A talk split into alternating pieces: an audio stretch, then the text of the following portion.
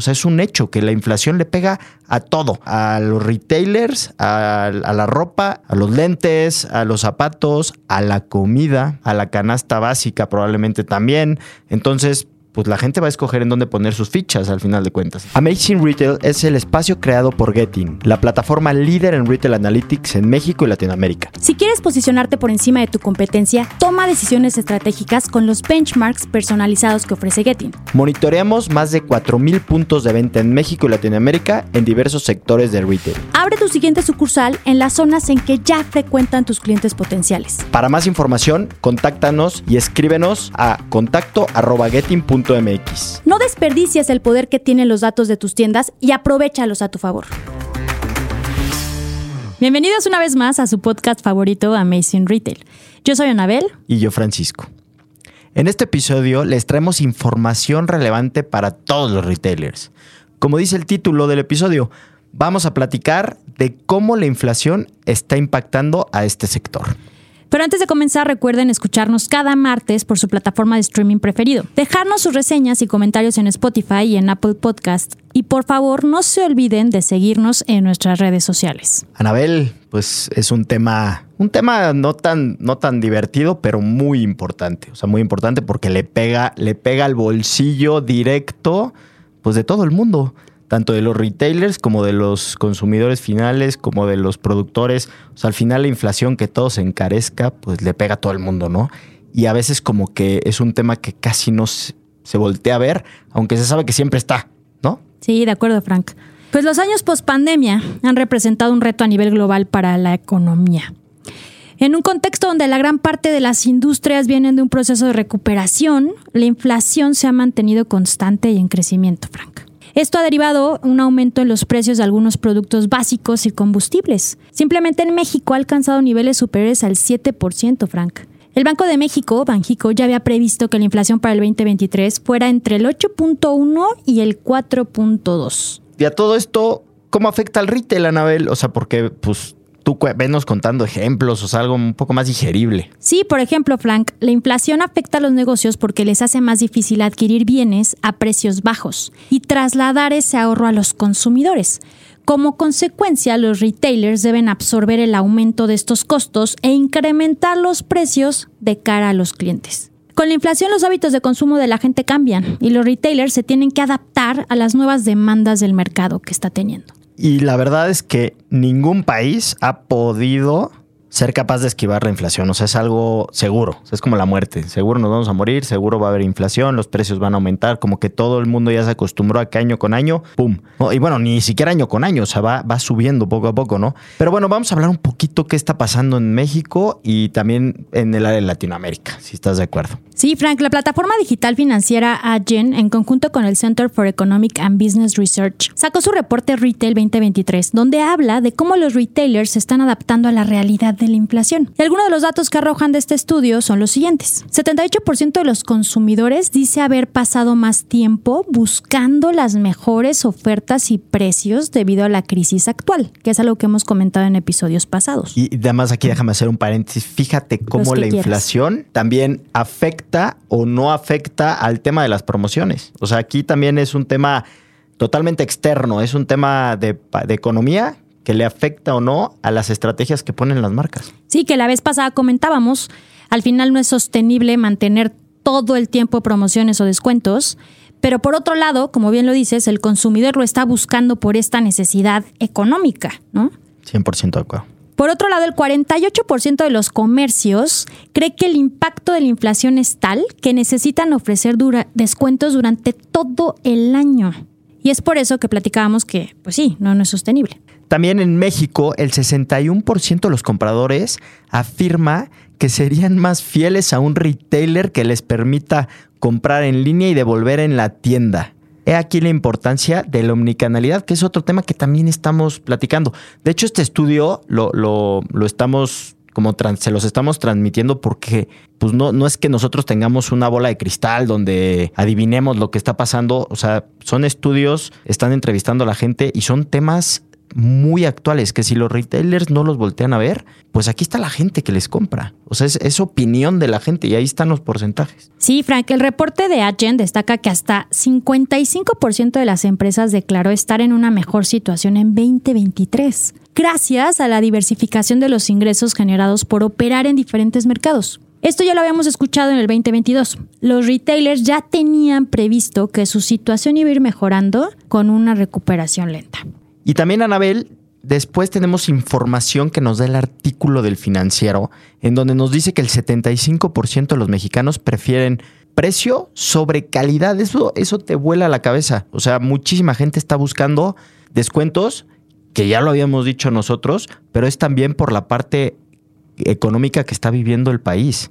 Esto fue el resultado de una encuesta que Google realizó en nuestro país y el estudio detalla que las prioridades del 64% de los, de los consumidores es poder acceder a compras ágiles y prácticas. Frank, es que ve estos datos, ¿no? Tú dices que el 64% de los consumidores quiere acceder a compras fáciles y prácticas. El 60% busca nuevos métodos de pago. El 44% de los consumidores quiere una experiencia de compra más innovadora. El 42% de los consumidores quiere una experiencia de compra que sea cada vez más personalizada. Y el 34% de los consumidores que existan más canales de atención al cliente.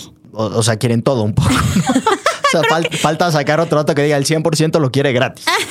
creo, que, creo que quieren de todo lo que hemos platicado, ¿no? O sea, una experiencia personalizada, tener varios canales donde puedan comunicarse la marca con los clientes, eh, que sea ágil la compra, que sea una experiencia innovadora. Eh, es brutal lo que el consumidor hoy pide. Eso es algo que hemos platicado constantemente. Y cada vez es más exigente. O sea, probablemente si este, esta encuesta lo hubieran hecho hace 10 años, te aseguro que muchos de estos conceptos ni siquiera saldrían con el 2%. Te lo aseguro. Ni, o sea, ni muchos canales para contactar ni una forma ágil, personalizada, experiencia. Era lo que había y te formabas y comprabas. Entonces, ¿por qué? ¿por qué? También me gustaría eh, comentarle a los retailers que nos escuchan por qué estamos dándoles estos estudios para que vean cómo están las tendencias y hacia dónde se están moviendo y que no es cosa nuestra que les decimos ni en este podcast que nos hemos eh, hemos sido muy reiterativos a veces en unos conceptos, pero para que vean la relevancia de estos conceptos y hacia dónde va todo y que si no vamos todos para allá,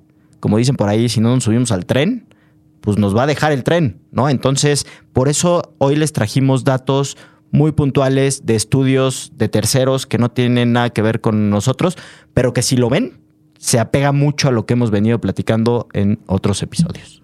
Sí, Frank. Por otro lado, la consultora Cantar nos da un ejemplo de este fenómeno. El consumo de ropa nueva ha disminuido un 3%, mientras que el número de unidades ha bajado en un 7%, que son muy similares a los datos que hemos dado. Esto quiere decir que las personas son más racionales, que han estado dando mayor valor posible a su dinero en su forma de comprar, en los productos y en los formatos que seleccionan y en los lugares donde compran, Frank. Es una, es una compra más pensada, más inteligente. ¿En dónde voy a gastar mi dinero? ¿Cómo puedo no generar un impacto negativo ecológicamente eh, eh, también? Ese punto iba a tocar ahorita. O sea, se ha puesto de moda también el tema de hasta rentar. Rentar ropa que antes pues no se rentaba. O sea, antes como que estábamos acostumbrados, no, pues se renta por ahí vestidos quizás y smokings y that's it. Y ahora ya hay como esta segunda vuelta o si lo cuidas mucho, o sea, comprar usado ya no se ve tan mal como probablemente se veía antes. Este, entonces, el tema de la ecología, la gente es mucho más consciente. También las marcas que son como eco-friendly ya es un punto a favor para, para la decisión de compra. El tema de, de dónde salen las telas, todo eso, mucha gente lo toma en cuenta para hacer una compra que otra vez regresamos y si esto lo estaremos platicando hace años, ni por la cabeza, ¿no? Sí, no, las generaciones creo que están cambiando esta forma de, de consumir productos. Y Frank, por otro lado, hay una buena noticia. En el artículo de American Retail nos comentan que en nuestro país ya bajó la inflación. Está bajando poquito a poquito. Y en la primera quincena de septiembre de este 2023, la inflación estuvo en 4.44% según el INEGI. Entonces, con esta información desde nuestro lado queremos darles un par de estrategias y consejos a ustedes que nos escuchan para que puedan sobrellevar esta inflación. Frank, ¿qué te gustaría recomendarles? Bueno, en primer lugar, que sepan que existe, obviamente, que va a estar ahí y que tomen previsiones, ¿no? En segundo lugar, que también, que ya lo hemos platicado, revisen las ofertas y promociones háganlas muy targetizadas, háganlas muy estratégicas, háganlas con un objetivo clarísimo, que todo el mundo sepa, que no se les salga de las manos, porque si no ustedes mismos están provocando que el mercado solo compre con promoción. Y muchos clientes nos lo han dicho. Sabes que yo ya las desaparecí por todo este año porque ya no me compran si no es con promoción.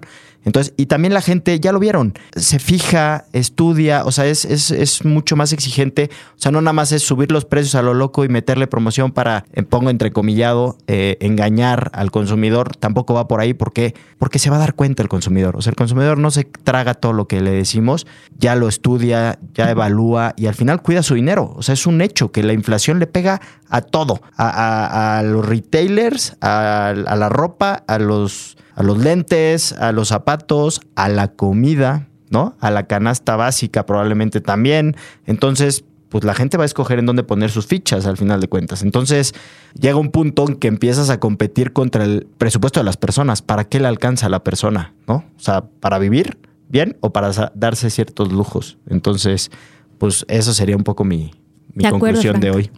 Ah, para mí mi conclusión y la recomendación sería, ya lo he repetido y he dicho en varios episodios, mientras el producto sea bueno, innovador y es lo que está buscando el consumidor, lo va a comprar. Entonces, recuerden que aquí se comentaba en el episodio que obviamente los consumidores estamos buscando comprar productos más baratos, pero también sabemos que el consumidor, si ve un producto bueno, que quiere, que necesita, lo va a pagar al precio al que esté. Y bueno, pues visita nuestra página de internet getting.mx en donde podrás encontrar más información, ayudas y artículos relevantes sobre este episodio, además de las herramientas necesarias para potenciar las ventas de tus tiendas. Te esperamos el siguiente martes con un episodio más de Amazing Retail Podcast. Cuídense mucho. Bye bye.